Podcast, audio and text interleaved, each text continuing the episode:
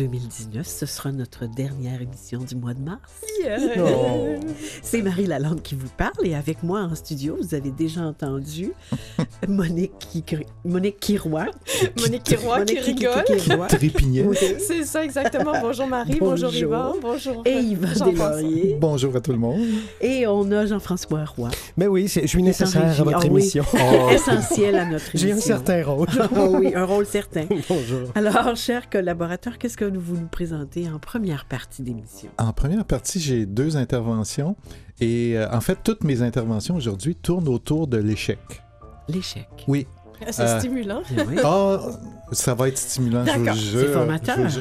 Mais on parle beaucoup des victoires, mais là, je vais vous parler de l'échec. OK, merci. Super. Et Monique? Alors moi, je- j'ai le climat un petit peu, euh, en, je dirais, en filigrane Ouais. de, de deux de mes articles, mais en première partie, comment est-ce que les tourbières peuvent contribuer à amplifier l'émission des gaz à effet de serre? Oh là!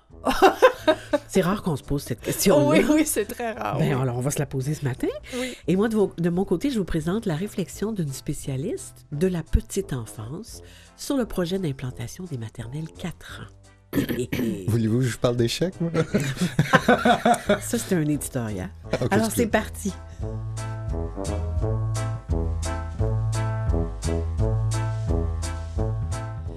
Yvan, on parle donc d'échec partie 1. Oui, par- parce qu'il va y avoir trois parties Oui, finalement. c'est ça. Partie 1, c'est sous la plume de Mylène Paquette dans le magazine Espace du printemps 2019. Ça s'appelle L'échec, c'est gagnant. Dans les médias, on voit souvent apparaître des portraits d'aventuriers ou d'entrepreneurs à succès qu'on aime. D'ailleurs, il y en a aujourd'hui, ce matin, avec Maï Paiement qui a de la misère présentement avec sa compagnie de parfums Ah, qu'on chérit et dont on est fier. Parfois, ces mêmes personnalités vivent des revers difficiles liés à leurs projets et soudain leurs échecs sont perçus comme négatifs. Pourtant, malgré la défaite, les valeurs que ces personnalités véhiculent sont toujours bonnes. Innovation, persévérance, détermination contre vents et marées. L'échec n'est pas seulement une conséquence, mais une expérience fondatrice qui nous permet de reconnaître nos faux pas et nos limites il y a pour effet de nous rendre plus forts. Avant de traverser l'Atlantique en solitaire, je l'ai fait avec cinq autres rameurs. C'est Mylène Paquette qui, qui parle. Je me souviens de la confiance que m'inspiraient les initiateurs de cette première aventure. Dès que j'ai vu leur annonce, où ils cherchaient des rameurs pour se joindre à eux, je m'étais souvenu de leur histoire. L'année précédente, Peter et Matthew avaient tenté de franchir l'océan à la rame à bord de la Mondiale, un grand bateau de 14 rameurs. À l'époque, très intéressé par tout ce qui touchait ce, sport extrême, j'avais suivi leur aventure et je savais que leur traversée avait connu l'échec quelques mois plus tôt. Je n'étais donc pas surprise de les voir tenter l'expérience à nouveau. Comme ils avaient déjà connu la défaite, j'avais immédiatement pensé que ce revers apporterait de la maturité à cette nouvelle tentative et que si je pouvais faire partie du voyage et côtoyer ces aventuriers, j'en reviendrais avec une expérience encore plus bénéfique. Comme je crois que celui qui échoue en sait déjà plus que celui qui n'est pas encore tombé, j'ai tout de suite compris que ces camarades m'enrichiraient, car vivre un revers permet d'acquérir des compétences à l'abri desquelles le succès nous maintient souvent. Avec le succès de cette première traversée à la rame, j'ai eu confiance en mes capacités d'y arriver seul, mais j'ai aussi douté de mal mesurer le défi qui m'attendait. Pour m'assurer une préparation technique optimale et demeurer honnête quant aux dangers que l'océan me réservait peut-être, j'ai dressé la liste des risques encourus et de toutes les conséquences qui y sont associées. En regardant les statistiques qui démontraient qu'à peine le tiers des tentatives mènent au succès, j'ai eu peur d'échouer à mon tour. Afin d'évaluer le défi à sa, à sa juste mesure, j'ai voulu comprendre ce qui pouvait mener à l'échec.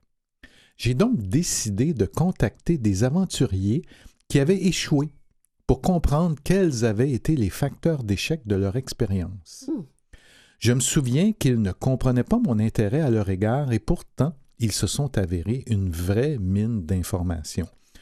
Au cours de mes échanges avec eux, j'ouvrais les yeux. C'était un peu comme si les dangers que ces navigateurs avaient fréquentés étaient plus près de moi, plus tangibles, plus, accessibles, bien moins remisés dans la caverne de la pensée magique.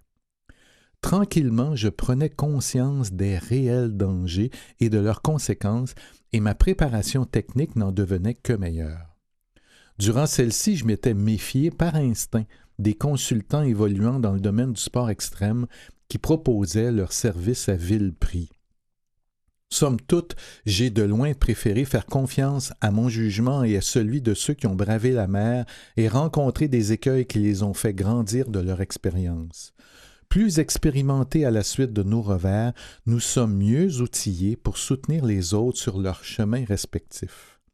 Je crois que l'échec n'est pas assez valorisé dans nos sociétés surtout quand on sait que les circonstances qui y mènent ont souvent les mêmes origines. Pardon. Nous vivons dans un monde où gagner à tout prix est valorisé, comme si la performance et la compétitivité sont ce qui importe le plus. Pourtant, l'échec met en lumière la résilience, l'humilité, l'entraide et bien des apprentissages que seul le fait d'avoir essayé peut permettre de comprendre. Et vous, de quand date votre dernier échec? Hmm. Oh, ça fait pas longtemps. Alors, c'était L'échec, c'est gagnant de Mylène Paquette du magazine Espace, printemps 2019. Merci, Yvan.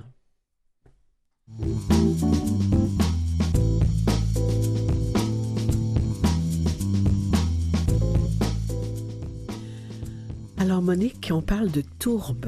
Oui, je vous amène dans des zones nouvelles. Nouvelles, oui. Alors, c'est un article de la salle de presse de UDM Nouvelles du 19 mars 2019 intitulé Pour l'amour de la tourbe. Je ne savais pas qu'on pouvait avoir de l'amour pour de la Moi tourbe. non plus, mais vous allez voir, c'est quand même... Euh, bon.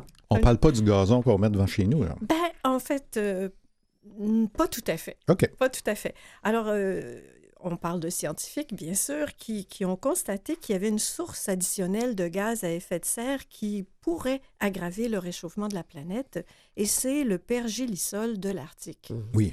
Alors, le pergélisol, c'est le, dégel, en fait, de certaines, d'anciennes tourbières du Grand Nord. Alors, des tourbières, c'est des, zones humides, c'est des gisements euh, humides sous la glace ou sous la terre. Euh, en fait, elles risquent de se libérer dans l'atmosphère et donc d'émettre du carbone qui se trouve actuellement dans le pergélisol. Euh, le problème, pardon, n'est pas circonscrit à l'Arctique. Les analyses des scientifiques montrent qu'il existe 1000 tourbières souterraines dans le monde qui, si on les perturbe de façon naturelle ou par l'activité humaine, pourraient relâcher encore plus de carbone, en fait, du hmm. carbone. Euh, il y a eu deux études, excusez-moi, je vais tousser, j'ai un petit chat dans la gorge. Ben oui, on va laisser sortir ce chat. Bon, voilà, c'est terminé. Euh, il est parti dans la tourbière. Euh, donc, deux études ont été menées par l'Université de l'Est de la Finlande, auxquelles se sont joints des chercheurs de l'Université de Montréal, qui soulignent l'importance de la matière végétale non décomposée, soit la tourbe, comme un des éléments des changements climatiques. Une première étude qui a été publiée le 25 janvier dernier euh, révèle que dans l'Arctique, où les températures augmentent deux fois plus vite que dans le reste du monde, les tourbières du pergélisol dégèlent et rejettent du dioxyde de carbone dans l'atmosphère. Dans la deuxième étude, des chercheurs ont constitué une nouvelle base de données relative à 1063 tourbières enfouies sous des champs dans les forêts ou des lacs et qui sont, euh, si elles sont découvertes, pourraient aussi émettre des gaz à effet de serre. Même si euh, les tourbières ne représentent qu'environ 3% de la surface du globe, elles stockent environ le tiers du carbone du sol. Hmm. Elles ont aussi, par ailleurs, il euh, faut le dire, à se former, tendance à se former pendant les périodes chaudes, donc, plus il y a réchauffement, mm-hmm. plus elles se forment. Et comme je, le lis, notre climat se réchauffe, mais la grande question, c'est maintenant de savoir comment les tourbières vont évoluer. qu'est-ce qu'elles vont émettre finalement? Tant qu'elles sont enfouies, donc, les tourbières aident à ralentir les émissions à effet de gaz en accumulant le carbone sous terre. Mhm. Donc, il y a, l'effet miroir. Ça dégèle pas, elles, en Elles stockent. elles stockent. Mhm. Ça dégèle, vous, Ça sort. Ça libère. ça sort.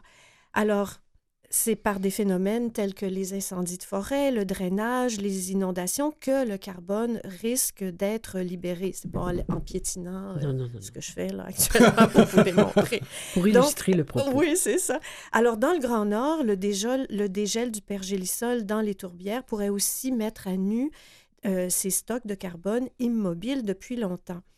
Alors, nos chercheurs, ils ont extrait des échantillons de tourbe de 80 cm de long qui comprenaient les 15 cm supérieurs du pergélisol, et ils ont pu simuler la fonte de ce pergélisol en laboratoire, reproduisant donc des conditions quasi naturelles pour pouvoir nous révéler tout ce qu'ils nous révèlent dans cet article.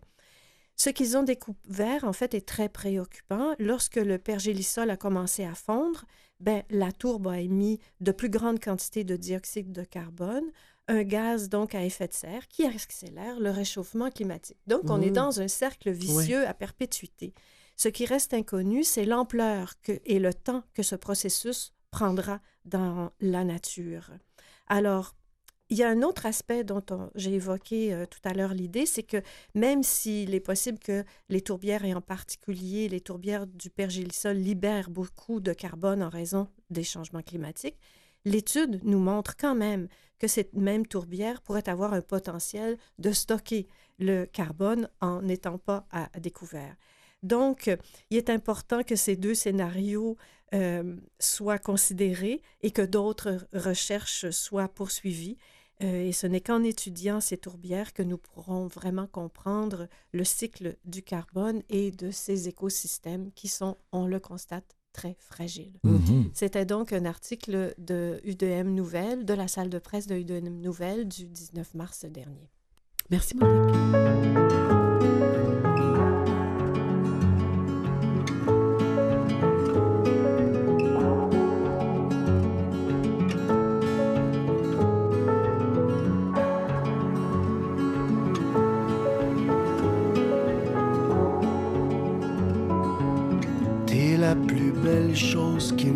Me soit arrivée. Une chance que la vie m'a donnée. L'équilibre et l'indépendance que j'aime. La clairvoyance dans mon poème. Depuis toi, j'ai du fun à jouer le jeu. Belle éclaircie dans mes yeux. T'es un éclair dans mon sang génie. Le roc en dessous de ma folie t'embellit ma vie. T'embellit ma vie.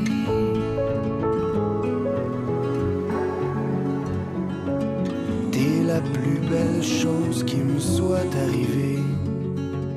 Mon harmonie inespérée. J'avais jamais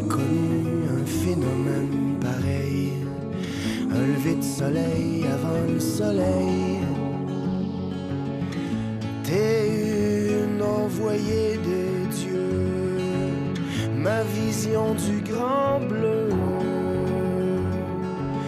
Un ciel sans nuages, une cathédrale, au vent doux sous les étoiles. Oh ma dose, mon apothéose, mon grand flamme. 9 ans, puis je suis encore ben. T'embellis ma vie,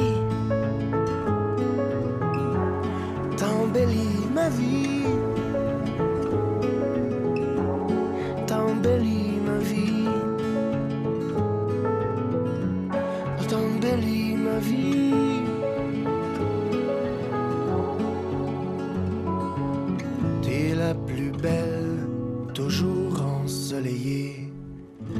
Un feu de joie comme on n'en voit plus. T'es une révolution dans mon décor. tu changes le plomb en or. By the way, les pompiers sont venus, on a le roquet, tout est beau. On peut brûler d'amour, oh yeah. La terre est fertile, y a des framboises, y a des bouleaux. La rivière est bonne, viens donc baigner tout nu.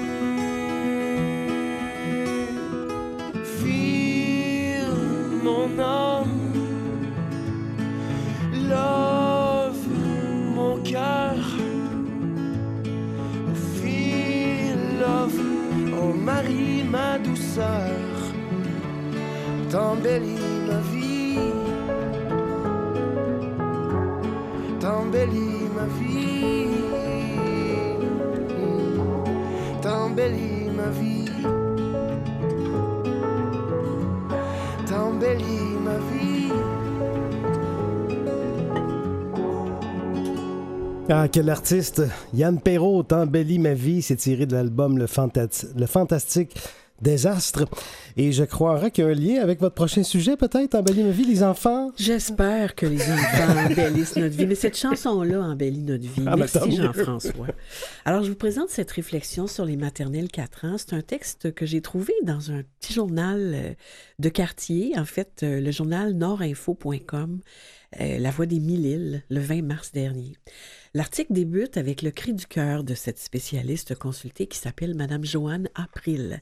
Elle dit Ces jeunes-là vont chercher à vivre leur enfance toute leur vie. J'ai l'impression qu'on retire l'enfance de l'enfant.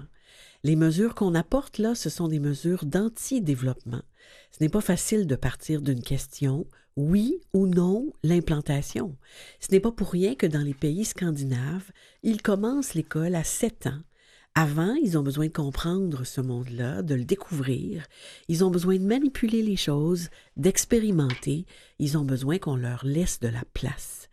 Madame April, qui est professeure titulaire au département des sciences de l'éducation du campus de Saint-Jérôme de l'Université du Québec en Outaouais, et elle est aussi membre de l'équipe sur la qualité des contextes éducatifs de la petite enfance, c'est un long titre, se garde bien de dire si le projet... s'il vous plaît, Non, madame. non, j'aimerais mieux pas. non, mais elle a quand même des postes, un poste important et, et- et une crédibilité. Euh, et, elle se garde de dire si le projet de maternelle 4 ans que, que veut implanter le gouvernement Legault est bon ou pas bon. Elle laisse le soin aux parents de décider, mais ça ne l'empêche pas de faire une réflexion sur le sujet. On précise aussi que elle a participé, cette spécialiste, à un projet de recherche quand Marie Malavoie, qui était alors ministre de l'Éducation dans le gouvernement Marois, a implanté en 2012 la maternelle 4 ans dans les milieux défavorisés. Des projets pilotes ont été menés alors dans quelques classes à compter de septembre 2013. Dès lors, Mme April a piloté une recherche longitudinale qui a servi à documenter les conditions d'implantation de la maternelle 4 ans temps plein en milieu défavorisé. Dans ce rôle, elle était sur tous les comités conseils du ministère à ce sujet. Elle a déposé son rapport en août 2017. Premier constat de sa part, on parle beaucoup de l'enfant comme un produit. Les produits, on étiquette ça, mais on n'étiquette pas les enfants. On en parle beaucoup comme un produit de notre société plutôt que comme un devenir de notre société de demain. Quand le gouvernement va-t-il parler d'éducation, mais de l'éducation de nos jeunes dans une perspective qui n'est pas clinique, qui n'est pas instrumentale et qui n'est pas orthopédagogique?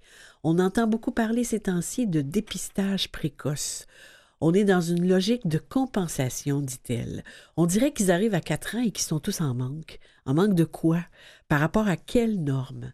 Un enfant de 4 ans, pour Mme April, est en devenir, a besoin de temps pour grandir, des conditions optimales pour apprendre, il a besoin de jouer, d'être accompagné dans son jeu, de faire des choix, de faire des essais, de faire des erreurs. Encore une fois, voici, Yvan, de s'exprimer, d'exister. Parce que selon, selon elle, on observe davantage dans les milieux des enfants qui sont soumis des enfants qui se conforment, des enfants qui sont victimes de stress. Et le stress, ça nuit au développement, à la confiance, à l'estime de soi, à la réussite éducative, à la réussite sociale. Par ailleurs, avons-nous les conditions nécessaires pour cette implantation de masse des maternelles 4 ans en septembre prochain? Présentement, ça repose en grande partie sur les épaules des enseignants et il y a un risque d'essoufflement, note Madame April. Qui plus est, on n'a pas les outils de travail, on n'a pas les outils pour savoir comment on observe un enfant de 4 ans, comment on l'évalue. La structure organisationnelle n'est pas là. Elle n'est pas adaptée aux besoins d'un enfant de 4 ans. Il faut un local adapté à son besoin, à sa façon d'apprendre. Il a un besoin fondamental de bouger. Si on l'assoit pendant des heures, on ne lui permet pas d'évoluer, de grandir, d'apprendre, de comprendre.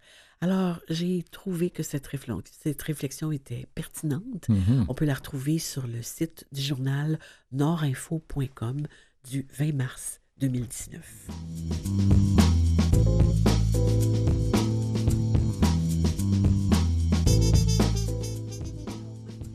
Yvan, tiens, Yvan, je t'ai mêlé, moi. Yvan, tu nous présentes euh, un texte de Patrick Lagacé. Oui. Euh, je me suis pratiqué souvent. C'est un texte qui vient me chercher. Un défi pour toi. oui. Hein? Oui, parce que c'est euh, c'est un peu de grandir avec son enfant là-dedans. Mhm. Ça s'appelle Miracle dans le désert. Je vais le lire en deux portions, écrit par Patrick Lagacé dans la presse du 23 mars.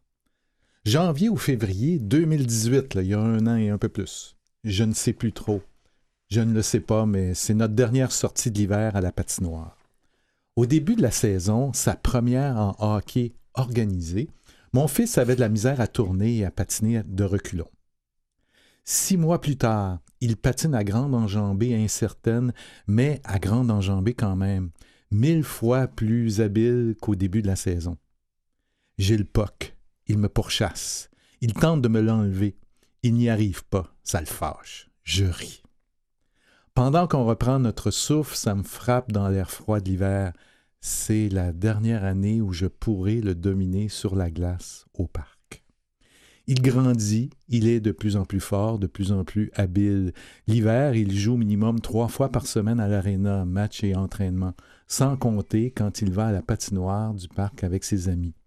L'an prochain, me dis-je, c'est sûr, ce ne sera plus aussi facile.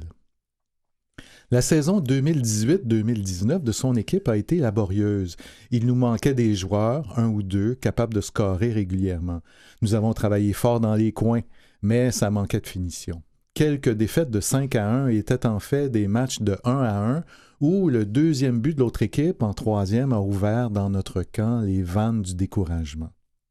Il a aimé ça quand même, même s'il en a arraché plus que, la, saison précédente. Chose normale quand vous avez 13 ans et que vous jouez avec des 13-14 ans. La saison a donc pris fin sur un de ces matchs serrés où tout s'est écroulé quand l'autre camp a fait 2 à 1 et ce fut ensuite un torrent de buts. Mais bon, il a scoré quelques buts, et quand tu comptes, c'est toujours la joie. Je ne peux pas décrire cette joie, cette joie-là de marquer un but dans un vrai match. Il faut l'avoir vécu pour la comprendre. C'est quelque chose de charnel. Je m'en souviens encore plus de 30 ans après avoir joué mon dernier vrai match. Samedi soir, 23 février 2019, ça fait un mois. Canadien Maple Leafs à la télé. Il n'y a pas un chat au parc Laurier. Les trois glaces sont désertes. Juste nous deux. Trois rondelles. Moins deux, moins trois, pas de vent, juste parfait. on joue, on se fait des passes. On joue. Je le défie. Enlève-moi le puck, petit gars. Ah ouais. Il réussit une fois sur deux. J'essaie de le contenir quand c'est lui qui a la rondelle et que je dois défendre le but. Il me déborde deux fois sur trois. Ma prophétie de 2018 s'est concrétisée. Je n'arrive plus à le contenir. Demain, il sera un homme. Demain, c'est moi qui le pourchasserai, incapable de lui enlever le poc. Le temps passe si vite. Cette semaine, j'ai écrit à l'entraîneur, Charlie. Je lui ai envoyé un petit mot pour souligner son dévouement, toutes ses heures de bénévolat à redonner à des inconnus de 13 et 14 ans ce que lui, enfant, a reçu d'inconnus qui ont été des coachs. Merci, coach, merci pour tout. Tu passeras le merci à tes adjoints. C'est fou quand on y pense, une sorte de miracle. Une grande partie de l'infrastructure des loisirs de nos jeunes repose sur des adultes pour qui le seul salaire est le merci des parents. Ou pas. Car des fois, on oublie. On oublie de dire merci. On rate le coach à l'aréna après le dernier match. La routine du lendemain et du surlendemain nous engloutit comme elle nous engloutit toujours, et on oublie de leur dire merci. Avez-vous dit merci aux entraîneurs et entraîneuses de vos enfants? Si cette chronique ne devait servir que de pense-bête, pour que vous n'oubliez pas de leur dire ça, merci, elle aura été utile. Hmm. Puis je reviens tantôt pour le reste. Oui.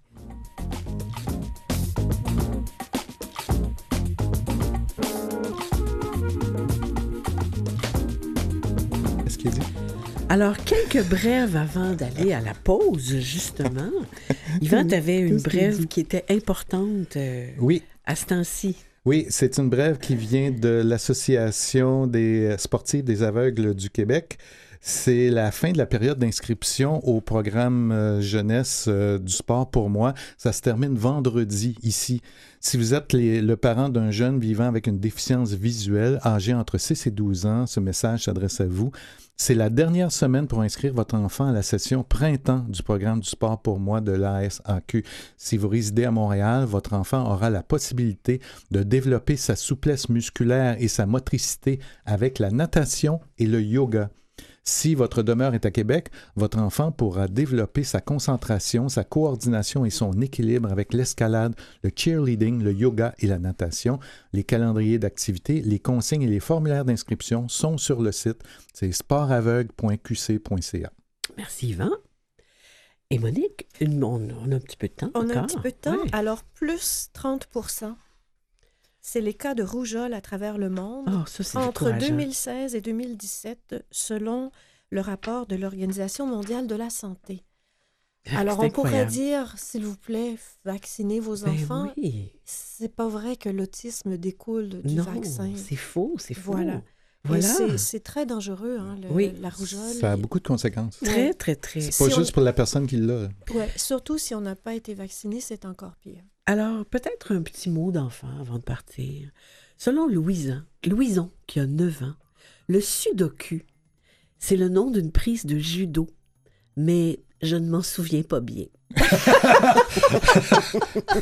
Mon Dieu, je savais pas que je faisais du judo à tous les matins. non, à tous les matins, systématiquement. Ah ben. Alors, chers auditeurs, revenez-nous après la pause parce qu'on a la suite du texte d'Yvan, euh, le texte de Patrick Lagacé, Oui. un autre article, puis deux autres euh, textes de Monique Oui. et un autre de moi aussi. Alors, euh, on vous attend.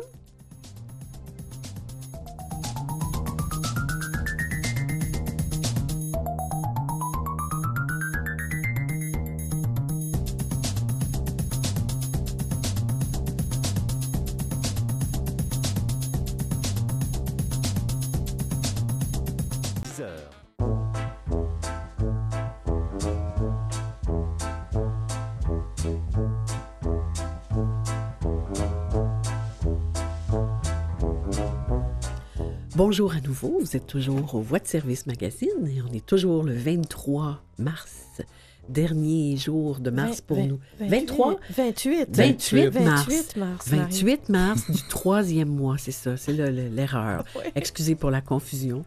Alors, euh, on, on présente nos thèmes pour la Oui, ben, seconde partie. Moi, je continue à raconter Ouais. l'histoire de Patrick Lagacé et de son garçon. Ça aurait pu être euh, mon garçon et moi. là. Ça, Oui. ça ressemble vraiment beaucoup. Et Monique. Moi, je ne suis pas dans le human, mais je suis à l'intérieur du corps humain. Est-ce que vous saviez que notre corps a un système d'évacuation des déchets? Parce qu'on a des déchets internes. Ouais. Ben, le cerveau, lui aussi, mais il a son propre système. Ça, c'est étonnant. J'ai c'est hâte pas le même. parler de ça. Et le deuxième article, eh bien, quelles seront la nature des menaces engendrées par les dérèglements climatiques? Hmm. Est-ce qu'ils on se s'informe. multiplient? On s'informe On s'informe. C'est pas mal human, ces affaires-là. hein? Ça a des Oui, conséquences. mais y a- on n'a pas les émotions Non, à non, fleur de peau comme avec tes articles. quand À même, part, à Yvon. part ben, c'est d'autres sortes d'émotions. Et moi, je vous parle euh, du programme Une naissance, un livre. Et je vous présente aussi un endroit où on peut trouver des ressources en éveil à la lecture et à l'écriture. Voilà.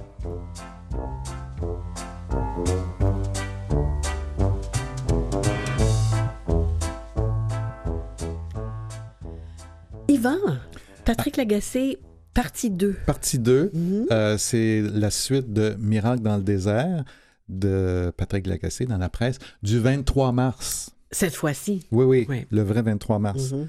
Alors, on continue l'histoire. Samedi soir 2 mars. Ça fait pas longtemps. Et Ce- pas à Saint-Dillon. Non. Ce pays a beau être modérément inquiétant, reste que les États-Unis, c'est beau en tas. Nous roulons vers l'ouest. Je ne sais plus si nous sommes au Nevada ou si nous sommes en Californie. Le jour tombe sur le sud-ouest des US of A. Sur Sandy Valley Road, cette portion du désert du sud-ouest entre la vallée de la mort et le désert Mojave est d'une beauté austère par opposition à celle ostentatoire de l'Utah et de ses majestueuses buttes témoins brunes.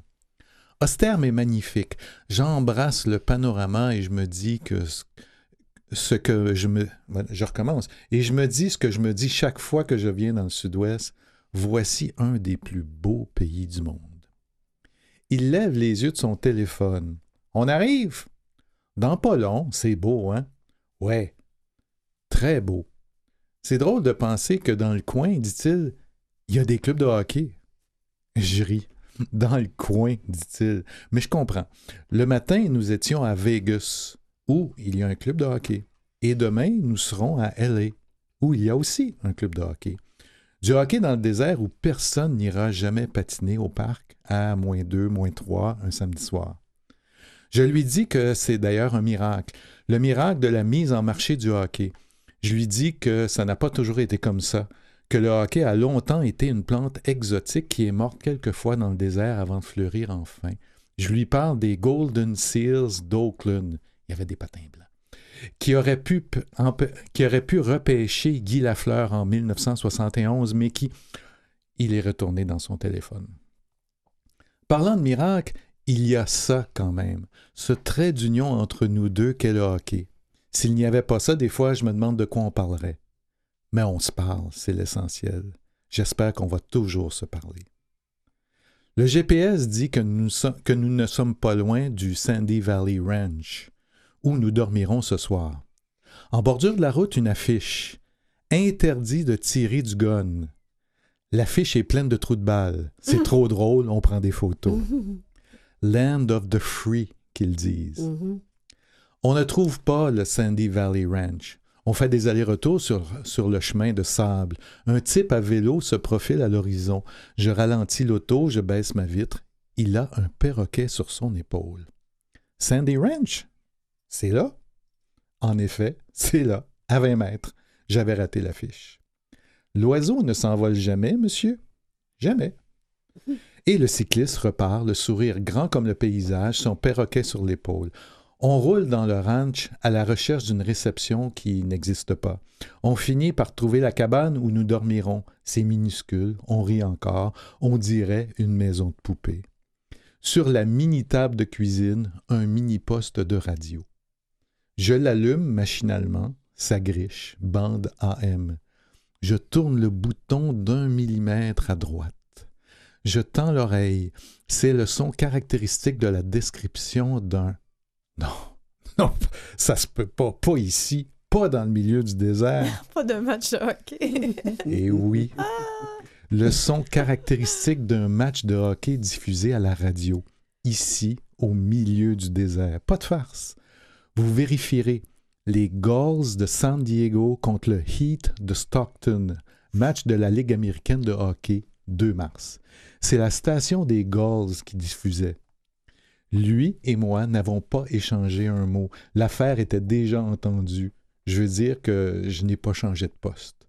Nous avons écouté Gulls Heat sans vraiment l'écouter, en faisant ce que nous faisions, en faisant ce que j'ai déjà oublié. Bruit de corps dans les bandes, de foule qui s'anime, de descripteurs qui en beurre épais quand son équipe attaque, d'aréna qui vibre au rythme du match. Trame sonore rassurante, l'écho d'une partie de ce que nous sommes. Les Gulls ont gagné 3-0. C'était Miracle dans le désert Hmm. de Patrick Lagacé dans la presse du 23 mars. Merci, Yvan.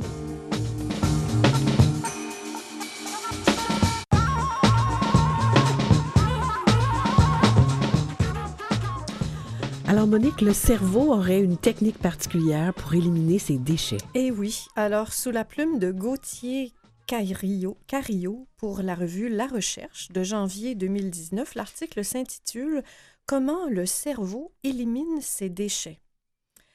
Alors, chers amis, le corps humain, c'est une immense usine qui contient une centaine de milliers, de milliards de cellules.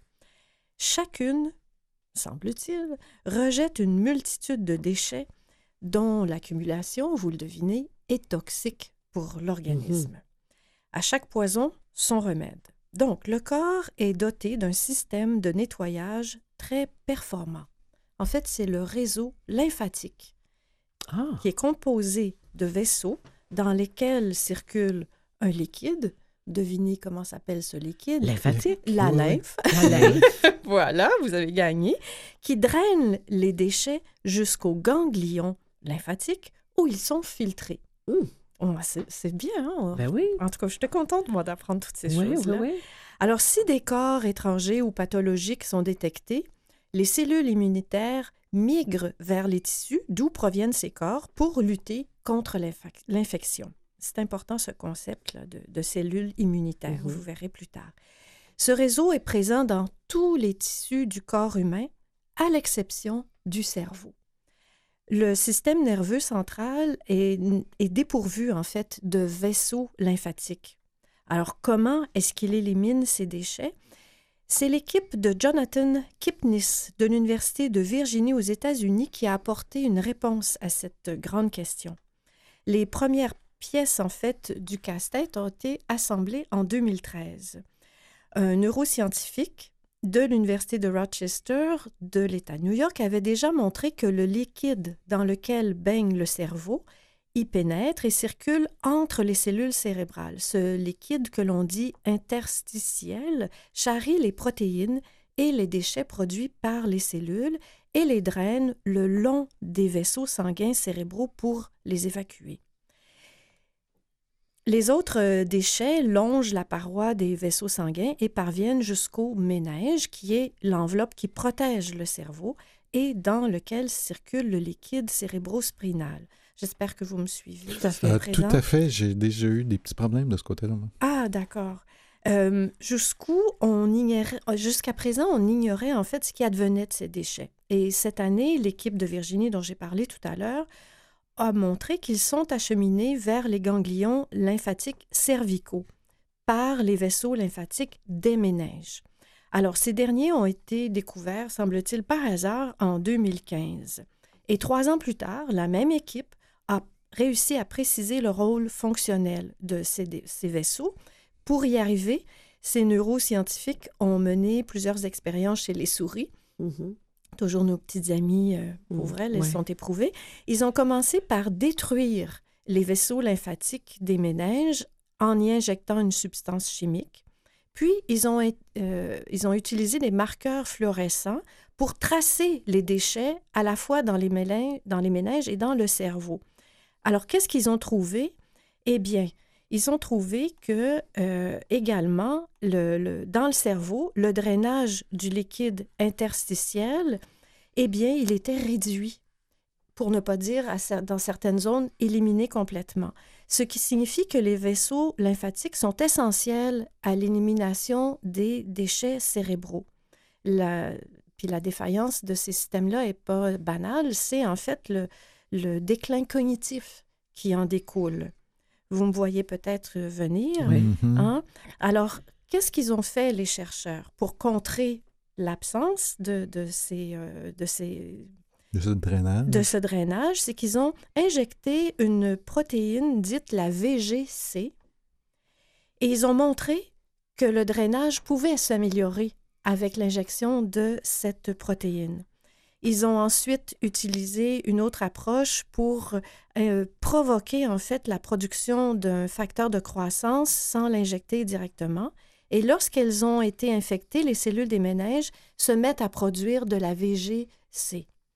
Alors, ce qu'on dit, c'est que cette approche pourrait probablement aider à soigner ou à contrer la maladie d'Alzheimer. Mhm. Parce que la maladie d'Alzheimer, c'est l'accumulation de déchets, en fait, toxiques Hmm. pour les neurones. On s'est même dit, donc, euh, on pourrait, comme je le disais, ralentir la progression de la maladie d'Alzheimer, mais ça pourrait aussi peut-être ralentir des maladies comme la maladie de Parkinson. Alors, on se dit, voilà, une très belle voie, je dirais, pour l'avenir de la recherche Mhm. sur ce plan-là. Alors maintenant, vous savez un petit peu mieux comment notre cerveau fonctionne et comment on pourrait en ralentir certaines maladies dégénératives. C'est passionnant. Et c'était donc un article de Gauthier Cariou pour la revue La Recherche de janvier 2019. Merci, Monique.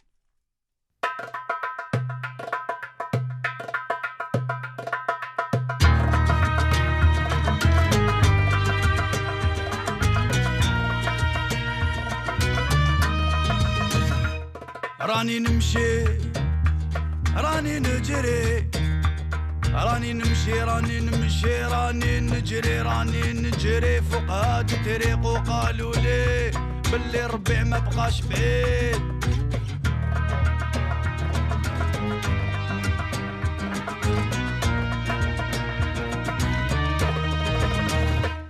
E cammino, e corro, e cammino, e cammino, e corro, e corro sulla ruota, sulla strada, dicendo che la primavera non è lontana, la primavera non è lontana, e lo so che il tempo è fragile, la vita non è eterna, dovremo battersi adesso tutti insieme, con tanta rabbia, la rabbia di vivere, la rabbia di vivere e cammino راني نمشي e cammino e cammino e corro e corro sulla ruota sulla strada فوق هاد الطريق وقالوا لي la primavera non è lontana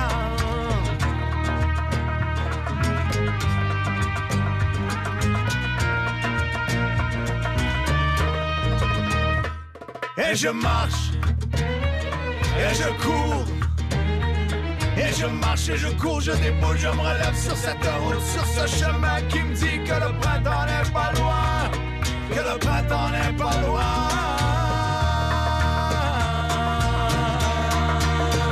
E lo so che il tempo è fragile, la vita non è eterna, dovremo battersi adesso tutti insieme, con tanta rabbia, la rabbia di vivere, la rabbia di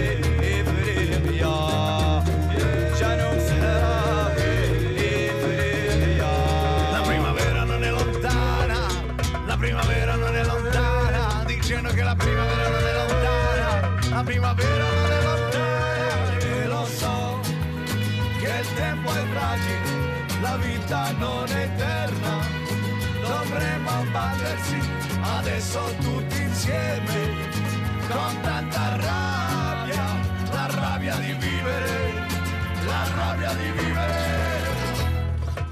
Vivere, veloce, no, la rabbia di vivere, ma vi no.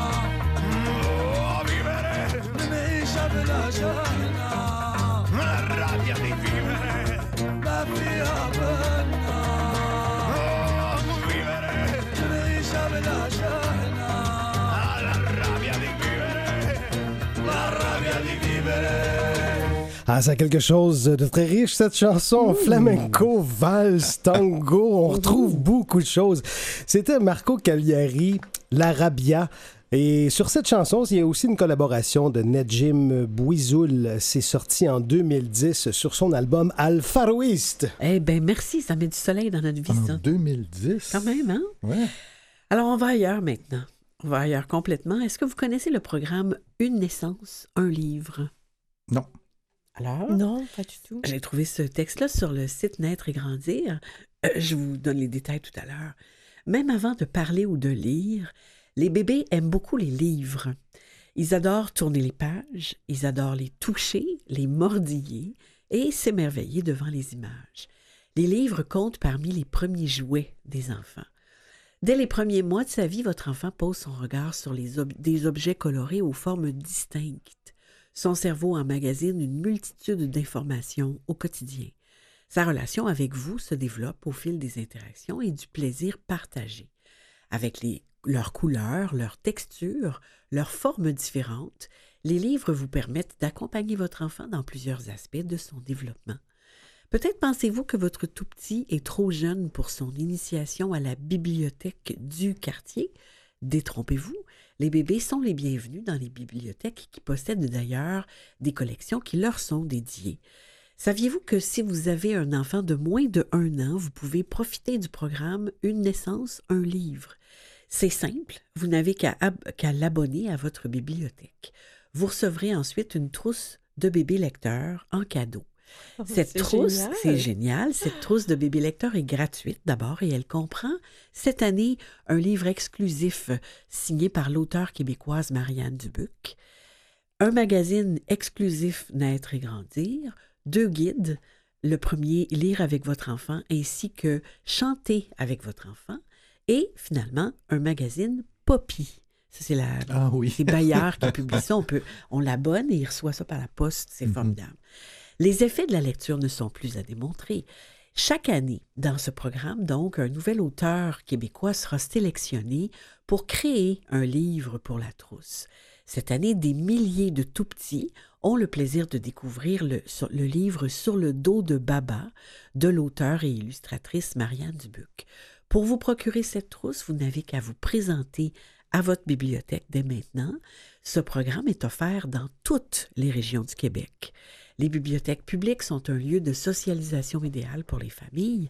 Avec votre enfant, vous pouvez y participer à de nombreuses activités, les heures du conte, les ateliers d'éveil à la lecture, des séances de bricolage et plus encore. Alors, ce texte intégral, on peut le trouver sur le... C'est un texte de Geneviève Doré, qui est directrice chez Naître et Grandir, et donc publié sur le site naîtreetgrandir.com le 21 mars dernier.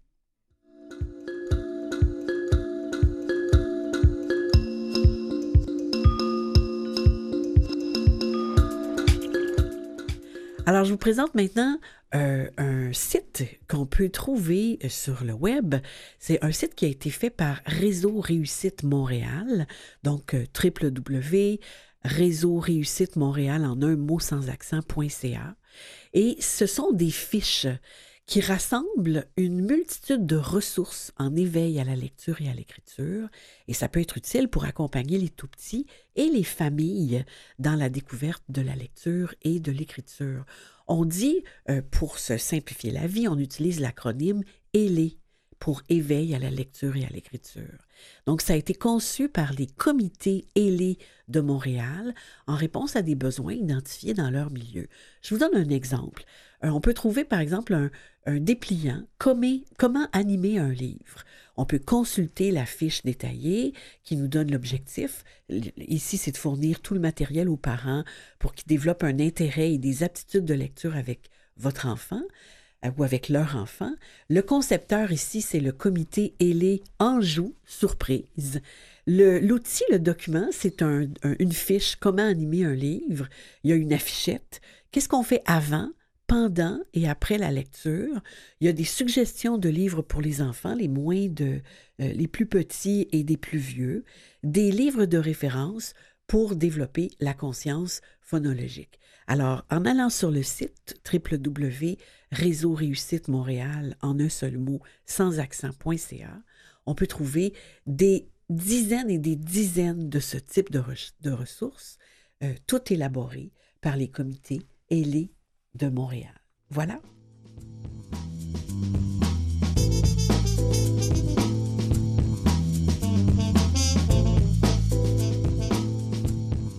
Alors, Monique, maintenant, on parle de climat. Oui, je me suis dit, pourquoi ne pas soutenir tous ces jeunes, tous ces jeunes gens qui Ah, oui. sortent euh, Le le, vendredi, vendredi. après-midi? Ouais. Et bon, je vous ai parlé des tourbières, mais le climat continue de changer.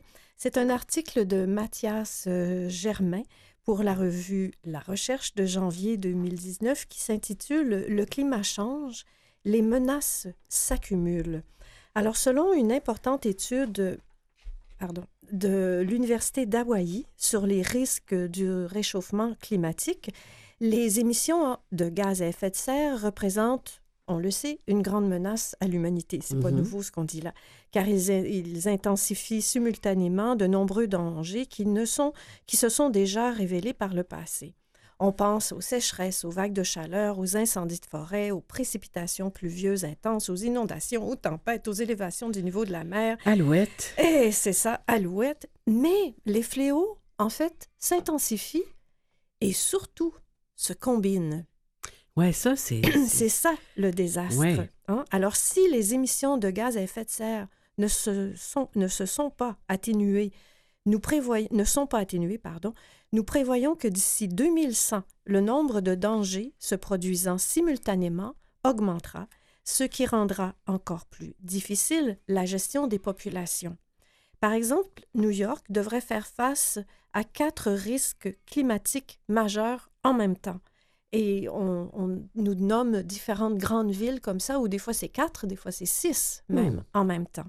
Alors, selon les modélisations des auteurs de cette étude, les pays pauvres comme les pays riches, mais en particulier les zones côtières tropicales, vont être exposés à cette collision de risques climatiques de plus en plus intenses. Mhm. Je trouve euh, très bien à propos le mot collision. Collision. Mhm. Alors, comment est-ce qu'on établit ces, ces estimations-là? Parce que c'est pas fait au hasard. Donc, les auteurs, en fait, 23 scientifiques internationaux, ont épluché 3300 études publiées depuis 1980 relatives à ces événements climatiques produits par l'action des hommes ou par la variabilité naturelle du climat.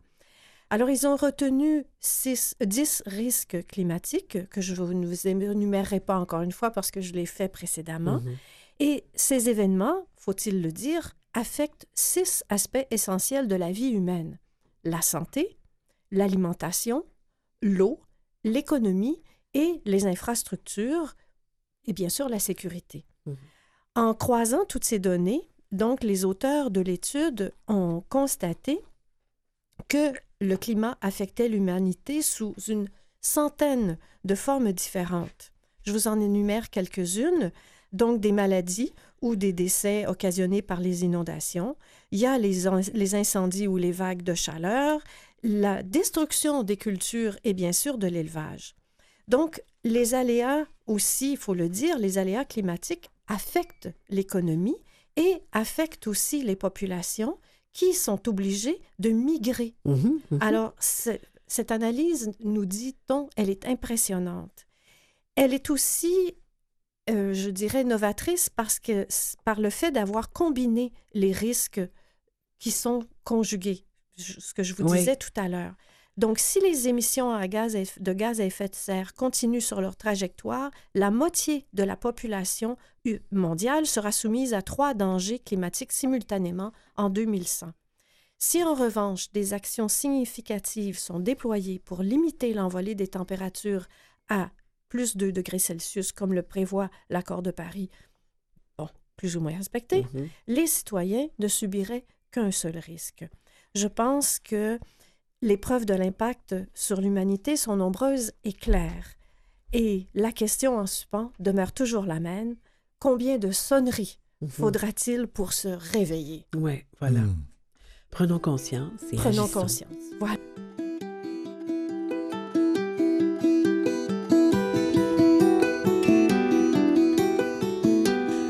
Alors, Yvan? Alors, euh, c'est dans le magazine Espace où Oui. euh, écrit Mylène Paquette que j'apprends que 7500, c'est le nombre maximal de comptes Instagram auquel quelqu'un est autorisé à s'abonner. Vous n'avez pas encore atteint cette limite? Non, quand même. Non. Alors, tant mieux. Voici une excellente suggestion. Puis vous allez aller voir dans Espace. Puis vous pouvez vous abonner aux différents euh, aux, aux personnes qui contribuent. À, donc, pendant l'émission, je me suis abonné à. Mylène Paquette. Bon, ben voilà. Merci beaucoup. Monique? Alors, Très- en- en- petite, petite, petite.